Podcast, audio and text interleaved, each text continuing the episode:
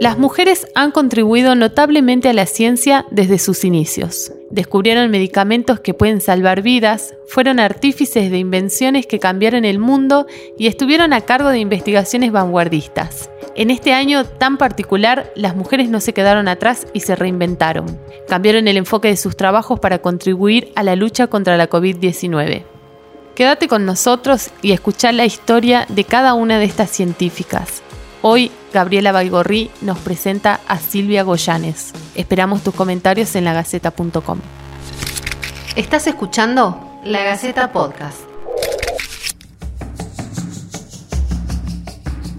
Silvia Goyanes es doctora en física, investigadora del CONICET y docente universitaria. Está a cargo del desarrollo del Atom Protect, un barbijo con activos antivirales, bactericidas y fungicidas conocido como super barbijo.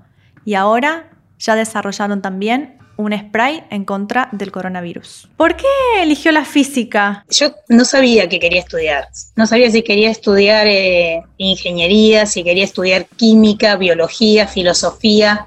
Y elegí física porque la verdad porque me resultaba fácil en el secundario, me pareció que era sencillo y cuando entré me empezó a ir pésimo, o sea, yo siempre sacaba notas altísimas y cuando entré dije, bueno, no es tan fácil, o sea, eh, hay que sentarse, ponerse a estudiar, eh, pero bueno, qué sé yo, poco a poco me fue gustando. Es una, a mí siempre me pasó que cuando me va mal me estimula a, que me vaya mejor, o sea, eh, lejos de deprimirme me estimula, es una, una actitud rara, pero cuando empecé física, porque de nuevo, porque me parecía fácil, y vi que no era tan fácil y que mi primer parcial había eh, sido un aplazo, mi segundo parcial un desastre, eh, nada, ahí es como que hice un clic y dije, bueno, hay que sentarse a estudiar, hay que prestar más atención y, y nada, y poco a poco me fue gustando y cada vez me gustaba más y me di cuenta que,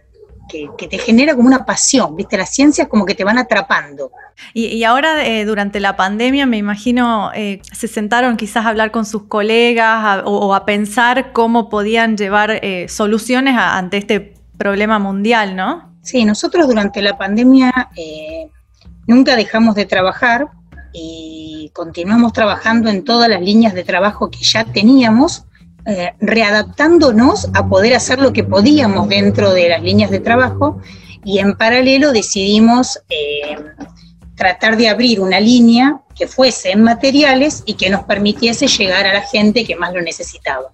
Y ahí eh, nos pusimos en contacto con una empresa que quería hacer barbijos sociales y empezamos a trabajar en ese desarrollo. Y bueno, y ahora hicimos otro producto que es un spray que se puede aplicar sobre cualquier superficie y, e inactiva eh, virus envueltos y también es bactericida, o sea, se puede aplicar sobre cualquier cosa, sobre madera, sobre armarios, o sea, nos pareció como que estaba bien dedicarle parte de nuestro tiempo en época de pandemia a, a un producto concreto, ¿no? Y entonces primero trabajamos en ese producto para los barbijos y ahora eh, nos pareció que era mucho mejor este otro producto. Ah, ¿y en qué etapa de desarrollo está este otro? Este ahora lo único que necesitamos es conseguir una empresa que lo quiera comercializar, nada más. O sea, el, producto ya está, ya hicimos los estudios antivirales y nos da una efectividad enorme, eh, ya está. El producto a escala de laboratorio ya está, ya, ya lo reprodujimos más de 20 veces para chequear que, que el producto siempre nos quedaba igual y, solo está ahora en tratar de transferirlo, en tratar de conseguir una empresa que lo quiera comercializar. En principio estamos hablando con una que lo quiere aplicar en telas para hacer eh, también barbijos. obviamente la formulación es completamente distinta a la que ya hicimos, ¿no? O sea, no tiene nada que ver. Es una formulación eh, nada que ver, es distinta. Pero se, eh, este producto se va a poder aplicar desde para hacer barbijo, igual que antes, hasta para cualquier otro, otro producto, ¿no? Y, lo que, y el encanto adicional que tiene es que lo podés poner como un spray. Es un spray que te dura hasta que lo frotes muy fuerte con un trapo húmedo. O sea, no es una cosa que se evapora, que se va, al contrario, se queda depositado y vos le podés pasar un papel seco y no se sale, lo que necesitas es pasarle un trapo húmedo muy fuerte para poder sacarlo. O sea, si vos lo querés quitar, lo podés quitar. ¿Y también mata el virus? Sí, inactiva el virus. inactiva, nosotros lo hicimos medir en la Facultad de Ciencias Exactas contra virus envueltos. La gente de química biológica hizo el estudio le da una, una eficiencia del 99,999. ¿Qué, ¿Qué siente como científica cuando ve a la gente por ahí en la calle usando el, barbijo que usted ha desarrollado? Yo con ese producto tengo un montón de sentimientos encontrados. Uno bueno porque eh, nosotros lo hicimos, a ver, yo vivo en el conurbano, en un lugar en donde, y viví muchos años muy cerca de sitios muy, muy pobres. Y en realidad cuando nosotros decidimos hacer eso, digamos, a un costo en donde el, costo era que nos diesen el 10% de la tela, era para que le llegase a la gente que más lo necesitaba. Pero después cuando yo veo que ese barbijo se está comercializando a un precio de 400 pesos, la verdad que no me parece bien, me parece muy mal, porque eh, ese barbijo tuvo un rol social y tuvo un rol de, y bueno, pero eh, como todo, ¿no? Cuando las cosas se hacen rápido y los papeles se hacen rápido, y yo soy una de las primeras que, insistí para que todo se firme rápido, que todo se haga rápido, eh, en el afán ese creo que algunos errores como, eh, como este de, no ver la forma de fijarle un precio. Social, digamos, claro. Como que, que sí se cumplió el fin social de que nos dona el 10% de las telas y que las telas han llegado a la gente que más lo necesitan, pero eh, no tuvo el rol social de el, costo eh, realmente muy económico. Pero bueno, esas cosas, diríamos, en ese proyecto en particular la, plaza, la plata la puso la empresa, toda la plata la puso la empresa, y, por eso en este nuevo desarrollo que estamos haciendo lo vamos a hacer distinto. Y bueno, y el ministerio nos financió un proyecto para hacer barbijos ya médicos, y ahí sí, ahí la plata la está poniendo el Estado, con lo cual eh, las pautas de negociación van a ser completamente diferentes, ¿no? Porque ahí es toda plata del Estado. En el otro producto, la plata del Estado está en la plata de nuestra formación, en la plata de nuestro know-how, de nuestro tiempo, de nuestros laboratorios. ¿Y, tuvieron eh, contactos con científicos de otras partes del mundo para, requerirles quizás cómo habían desarrollado este, este barbijo? No, no, porque mm, en el mundo hay, hay muchos barbijos con productos activos, no con la formulación nuestra, pero hay muchos barbijos. De hecho, eh, yo trabajé con mucha de la gente que desarrolló hoy en día eh, barbijos en el mundo con activos y que mm, desarrolló barbijos por técnicas completamente novedosas. Eh, o sea que, en principio no, en principio no tuvimos ningún tipo de... o sea, sí, obviamente te felicitan y así como vos los felicitas a ellos, porque todos, el mundo científico que parece enorme es chico.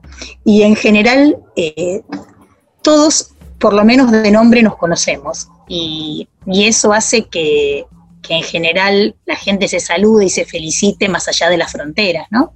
Eh, la, pandemia, si se quiere, les ha dado la posibilidad de alguna manera de estar a todos los científicos muy visibles, ¿no? O más que habitualmente. Eh, es una oportunidad también para reclamar lo que necesitan, pedir de alguna manera algo. Creo que fue una oportunidad que sí es cierto que nos dio visibilidad, sí creo que quizá no se está entendiendo que la forma de generar una innovación eh, rápida, pronto y eficiente es a través del vínculo empresa-estado y que creo que hay un montón de científicos en la Argentina que, que somos bastante reconocidos en, incluso en el exterior y que las empresas quizá eh, no se acercan suficiente como para, para decirnos, bueno, vamos juntos con esto. Hay muchos grupos que son excelentes y que quizá no tienen ese vínculo tan aceitado universidad-empresa y creo que, tampoco está muy aceitado el vínculo universidad-empresa en cuanto a los tiempos que se tardan en hacer los convenios, en los tiempos que se tardan a,